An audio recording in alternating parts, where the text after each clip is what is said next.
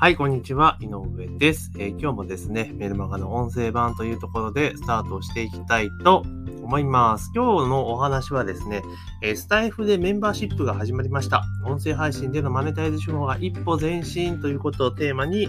まあお話をしていこうかなというところなんですね。ちょうど昨日の音声で、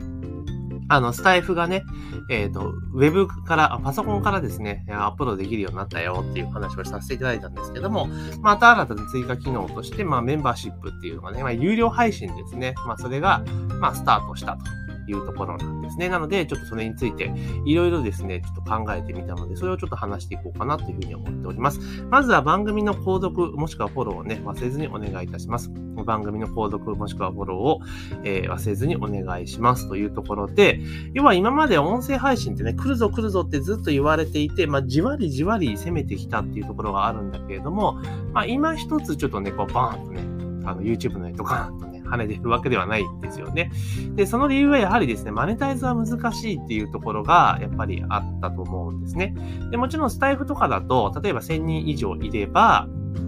あの、有料、あの、広告配信とかね、できるようになるから、マネタイズできるし、アメリカとかだとすでにね、え広告を入れたりすることはできるんですが、まだ日本ではそういったサービスはね、始まっていないわけなんですよ。ですから、音声配信で、まあ、収益化しようというよう、マネタイズしようとすると、まあ、音声から、まあ、別のメディアに移動していただいて、例えば LINE 公式アカウントとかメールマガとかね、移動していただいて、で、そこから、まあ、何がしかの商品サービスをご提案して購入いただくっていう流れになっちゃうんですよね。でもちろんそれでも全然効果があるんですけれども、やっぱちょっとなかなか難しいと。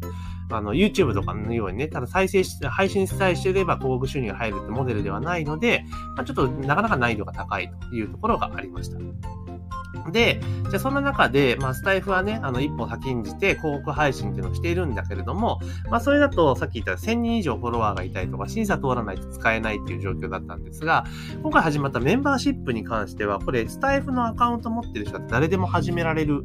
っていう結構いいツールなんですね。要は有料配信ができるというところなんですよ。で、この有料配信のすごくいいなと思ったところは、あの、メンバー限定のね、その配信音声であっても、これ秒単位で無料公開部分を設定できるんですよ。秒単位で。例えば10分の音声だったら、それこそ冒頭の8割、あの、聞けるようにして、最後のオチの2割だけ聞けないとか、そういう設定もできるみたいなんですよね。あ、これすごくいいなっていうふうに思っていて、なので、逆にその、なんていうかな、あの、要はこういうメンバーシップ系のものって、ね、結構皆さん低単価の設定が多いじゃないですか。例えばさ、で、この回のスタイフのあの配信って300円から1万円までの設定できるんですよ。22段階ね。で、これ1回設定しまうと、あの、変更不可なんですよね。ですから、例えば300円で始めたらずっと300円でやらなきゃいけないというところなんですけれども、これね、すごく思ったのが、あの、もちろん、その、なんていうかな、全然自分が無名の人だよとかね、そんなメジャーじゃないよって時って、ついついこう300円とか、あの、低価格でやりがちなんですけど、これ実は逆で、あの、マイナーだからゆえに、ある程度単価を積んでいくっていうべきだと私は考えるんですね。うん。だから、例えば、これ300円とかでやってったら、もう別にそうやってやんなくてもよくねって話なんですよ。有料配信。もちろん、その有料300円のメンバーシップにね、やって、で、お金払っても聞きたい人だからっていうふうに集めて、その人たちに従来型の、えー、配信でね、例えば、外に連れ出して商品を整理するってことは、まあできますけれども、だったら300円取らなくてもよくないかいって話なんですよね。で、あと、低単価にしてしまうと、あの、当然出入りがめちゃめちゃ激しくなっちゃうわけですよ。だからなんとなく入ってなんとなく出ていくっていう人が結構増えてしまうっていうのがあるんですよね。だからそう考えると、じゃあ長期的なスパンで物事考えたときに、やっぱり価格設定としては、まあ、3000円から5000円ぐらいがいいんじゃないかなって私はちょっと踏んでいます。今の段階でね。まあ、実際までやってないから何とも言えないんだけど、だいたい3000円から5000円ぐらい。で、ちなみに、手数料ですよね。これどんぐらいあるのかっていうと、えスタイフに払う、要は販売手数料ですよね。これが、えっと、設定価格から消費税額と、あと決済手数料、引いた金額の30%、プラス消費税なんですよね。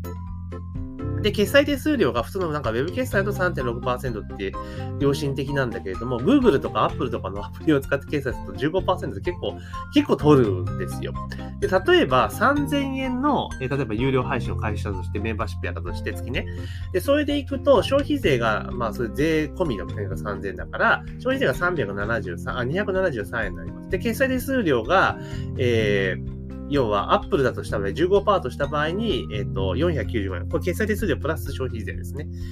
それプラスあとスタイフの手数料が735円で、1本あ、1ユーザーあたり1497円なんですよ。ほぼ半分っていうところが現実になります。で、まあ、これをどう見るかっていうところなんですけれども、まあ、私個人的には、まあ、悪くないんじゃないかなと思うんですよ。まあ、3000円ぐらい取ってれば、で、で、ここの部分っていうのはやっぱ3000円払ってでも行きたいよっていう人なので、で、3000円とか5000円ぐらいだと、ちょっと考えるじゃないですか。さで、軽い気持ちはポンとはいかないんですよね。で、これ1000円未満だと結構ね、軽い気持ちでポンっていくんですよ。だからそう考えると、まあ、3000円から5000円ぐらいの価格設定っていうのがいいかなっていう気はしています。はい。で、まあ、それでやっていって、や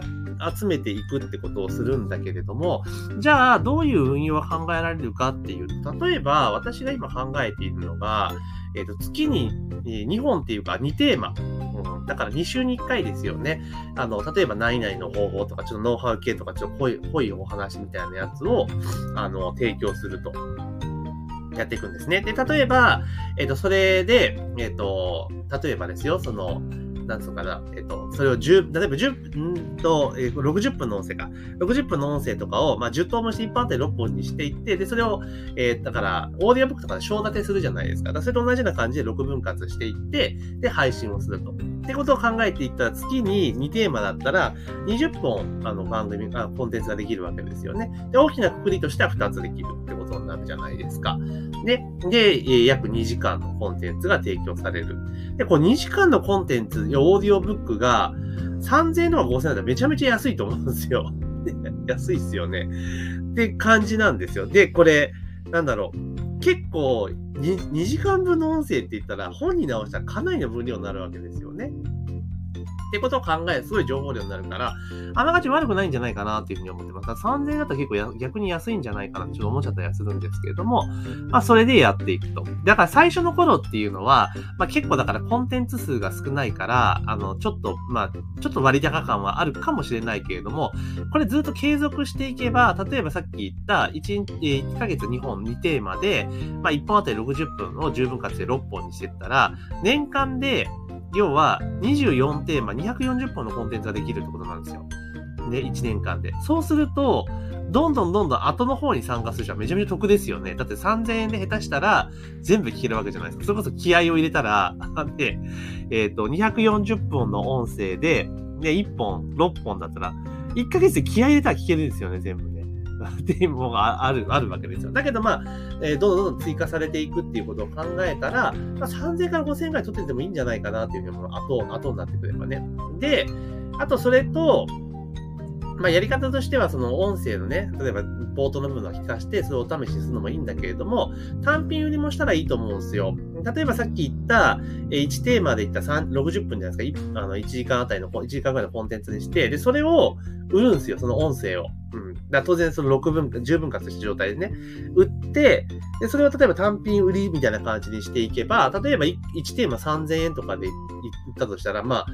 いいじゃないですか。だからそのメンバーシップ入るのが得ですよね。例えばメンバーシップ3000円にしてたら3000円で2テーマ消えるわけじゃないですか。で、毎月毎月追加されていくんだけど、単品で買ってったら、1テーマ300、3000円とかするわけですよね。だから2テーマから6000円じゃないですか。倍かかるよ。で、2ヶ月いったらね、1万2000円なる、なったら、あ、メンバーシップの方がちょっといいかな、みたいな感じになるじゃないですか。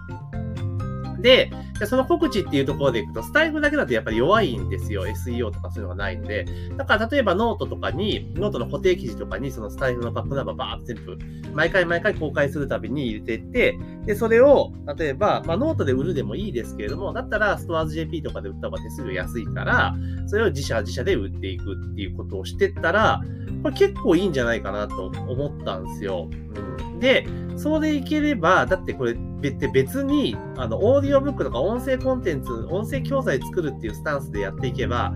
たまたま、その、売り先の一つとして、えスタイフのメンバーシップだから、別に売れなくたっていいわけですよ。メンバー入ってもらったっていいわけですよ。なぜかって単品で売るっていうチャンネルを作っていくことができるから、で、ある程度、旬っていうか、需要のあるテーマだったら、それこそ、あの、